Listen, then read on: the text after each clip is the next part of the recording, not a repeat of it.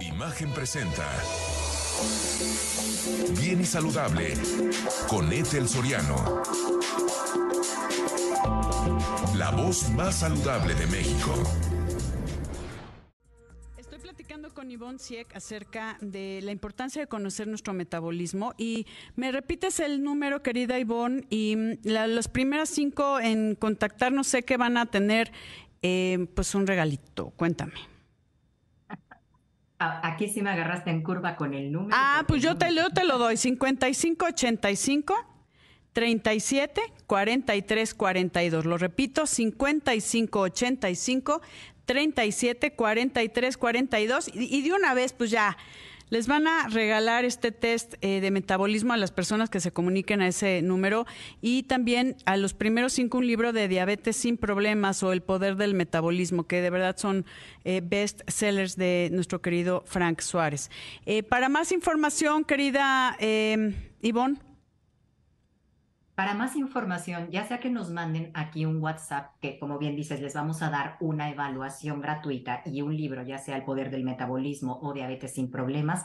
También para más información, en ese mismo número nos pueden mandar un WhatsApp y nos podemos enlazar con las sucursales, atiende en Ok. línea, para toda la información que necesiten. Perfectísimo. Tenemos también nuestras redes sociales. Estamos en Facebook, El Poder del Metabolismo. Estamos en Instagram, Metabolismo MX. En TikTok como Natural Slim, perdón, Natural Slim México. Y YouTube también Natural Slim México. Perfecto, te agradezco muchísimo, querida Ivonne. Eh, Ivonne Sieck, muchísimas, muchísimas gracias. Los invitamos a que se comuniquen ese número y sepan en, en qué nivel o cómo está su metabolismo ahí en Natural Slim.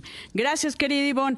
Y ahora le doy la bienvenida al doctor eh, Rodolfo Muriel Vizcaíno. Él es alergólogo e inmunólogo del Centro Médico ABC, porque déjeme decirle que mañana 8 de julio se conmemora el Día Mundial de las Alergias. Se trata de reacciones alteradas del organismo ante una sustancia pues denominada alergeno, el cual pues muchas veces es inofensivo, pero nuestro sistema de defensa eh, responde de una manera eh, pues errónea o magnificada.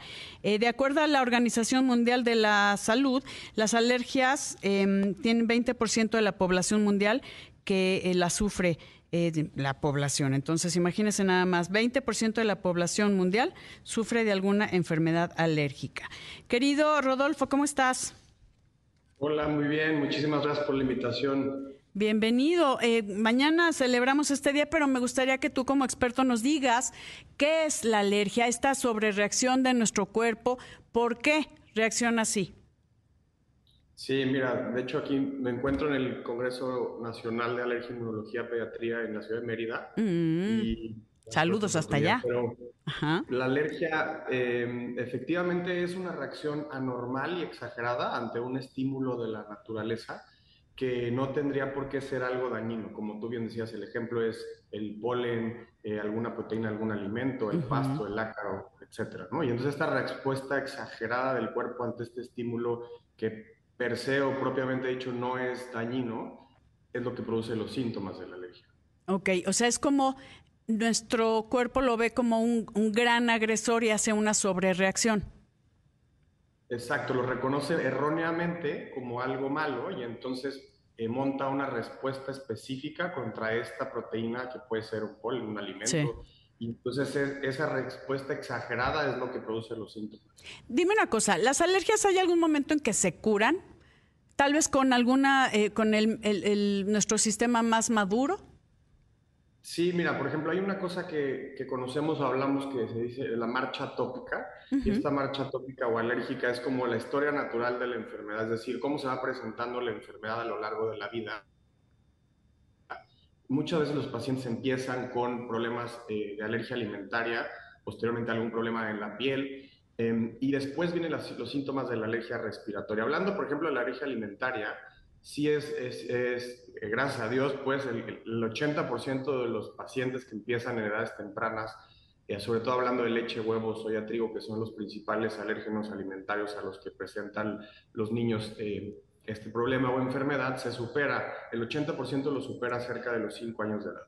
Otro tipo de alergias como cacahuate, pescado, el camarón son un poco más difíciles de superar, pero se presentan un poco más en la edad adulta, o en algunos países como en Australia, Estados Unidos, Inglaterra, que tienen más índice de alergia al cacahuate, pero la alergia respiratoria es difícil de superar. La alergia respiratoria, hablando de asma, rinitis alérgica, eh, es raro que el paciente lo supere por sí mismo, pero sí existen tratamientos específicos, a eso nos dedicamos los alergólogos, eh, eh, a dar tratamientos que se llama, por ejemplo, inmunoterapia alérgica específica o eh, lo conocen como vacuna alergia, allergy shots, que es darle al paciente lo mismo a lo que es alérgico en dosis pequeñas para que el cuerpo vaya acostumbrándose a esto y vaya respondiendo cada vez de una manera menos menos agresiva, menos intensa. es, como generar tolerancia nuevamente. Es como presentarle al enemigo y decir, mira, así es, no sobre reacciones, aquí está y se lo vas poniendo poco a poquito y ya el sistema de defensa no le da tan fuerte en la torre, pues. Exactamente, exactamente. Es como irlo acostumbrando poco a poco o llevándolo, ya no le queda otra opción más que decir, ok, tú ganas, eso es normal. Ok, o sea, ya, ya te conocí, ya no voy a exagerar mi reacción a esta a este desconocido. Eh, dime una cosa, hablando de asma, eh, ¿también lo podemos considerar una alergia? Sí, mira, el, asma, hablando por ejemplo en población en niños y adolescentes, el 80% del asma es alérgica. En adultos más o menos varía del 60 al 70% pero lo engloban dentro de las enfermedades alérgicas. De hecho, dicen que el asma, bueno, no dicen, el asma es una de las enfermedades crónicas más frecuentes en el mundo, según la Organización Mundial de la Salud. Y eh, por esta gran prevalencia de que hasta el 80% en niños y adolescentes y un 60% o 70% en adultos es alérgico, es por eso que está considerada dentro de las enfermedades alérgicas. Existen otros, otros casos de asma, por ejemplo, asociado a tabaquismo o a humo de cigarro, asociado a obesidad, eh, pero en general se consideran enfermedades alérgicas el total de los casos. Ya, ¿cómo podemos saber? O sea, tal vez tengo una reacción, una sobrereacción que lo puede ser a través de la piel, a través de que me lloran los ojos, a través de esta inflamación, ¿no? Alguna reacción más severa. ¿Cómo puedo saber a qué soy alérgica? Eh, mira, en el caso, por ejemplo, de los alimentos, las reacciones alérgicas que más estamos acostumbrados a ver son las reacciones alérgicas inmediatas y estas tienen la ventaja que se presentan en los primeros minutos, máximo una o dos horas, pero casi siempre es dentro de la primera hora. Y el 80% de los pacientes presentan eh, síntomas en la piel, por ejemplo, enrojecimiento, ronchas, comezón. Entonces, y después puede haber un, otro grupo de pacientes que pueden tener síntomas respiratorios como cambios en la voz, sensación de falta de aire, tos, o síntomas digestivos como vómito, náusea, pero esta, esta correlación en donde hay un periodo de tiempo corto entre el, ingesta del alimento y el iniciar con los síntomas es uno de, de las maneras en la que puedes hacer una sospecha. Pero hablando de otras cosas, por ejemplo, lo respiratorio, pues es un paciente que presenta síntomas muy, muy recurrentes o frecuentes que se, que se, parecen entre ellos los episodios, es decir, tiene, por ejemplo, eh, comezón en la nariz, escurrimiento, congestión, y este síntoma se presenta como de forma recurrente y a veces sí puede el paciente identificar que hay una, una prevalencia, por ejemplo, decir, me, me, pasa más en invierno, me pasa más en primavera, me pasa más... O cuando voy a, a, ver a alguien que tiene un gato, es un decir, ¿no? Exactamente. Voy rapidísimo, querido eh, doctor Rodolfo Muriel Vizcaíno, a una pausa y regresamos contigo. No se vayan, amigos, aquí estamos en Bien y Saludable. Platicando con el doctor Rodolfo Muriel Vizcaíno, alergólogo e inmunólogo, acerca de las alergias, ya que mañana se conmemora el Día Mundial de las Alergias, eh, nos estabas comentando, querido Rodolfo, de cómo saber. Hay cosas que en los alimentos, pues es, como rápido, ¿no? Y, ves a, qué, si comiste camarones, si comiste eh, cacahuates, etcétera. Pero a veces eh, dices, es que no sé por qué me, me, pican los ojos, estoy con escurrimiento nasal, traigo algunas dermatitis y no estoy cómodo. Como decíamos, si vas a ver a tu prima que tiene gatos y, eso te lo genera constantemente, pues ya sabes que, es, que normalmente es la proteína de la saliva, ¿no? Según entiendo, no es tanto el, pelo. Sí, en, gatos y perros es un conjunto, es el epitelio, puede ser el tejido. Exacto, es en conjunto pelo, saliva, orina, muchos. De todo eso. Eh, proteínas, exacto. Sí, pero si no sabes a qué, hay esta prueba que te ponen de repente, que te pican con un poquito de, de, todo eso para ver cómo reacciona tu cuerpo. ¿Cómo se llama eso?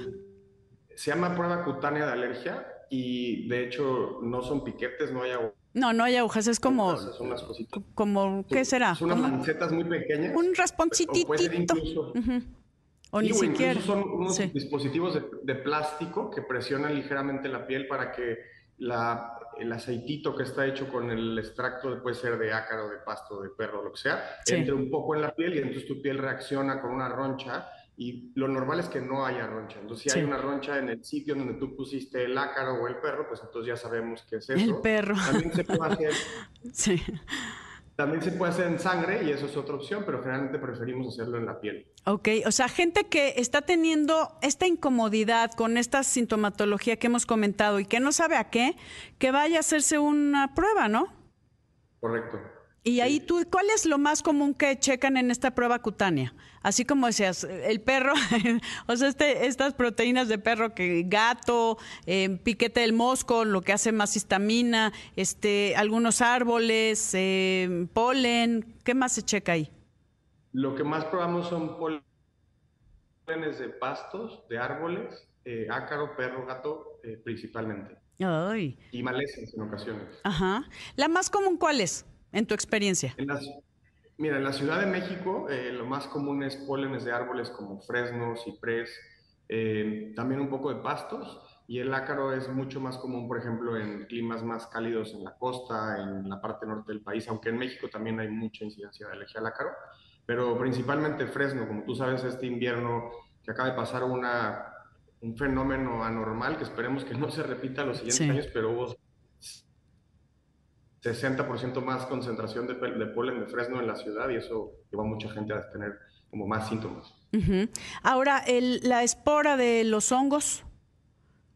También, también es, es causa de alergia, pero la verdad es que no es tan común. Yo te quiero preguntar, ¿cuál es la diferencia entre alergia o intolerancia?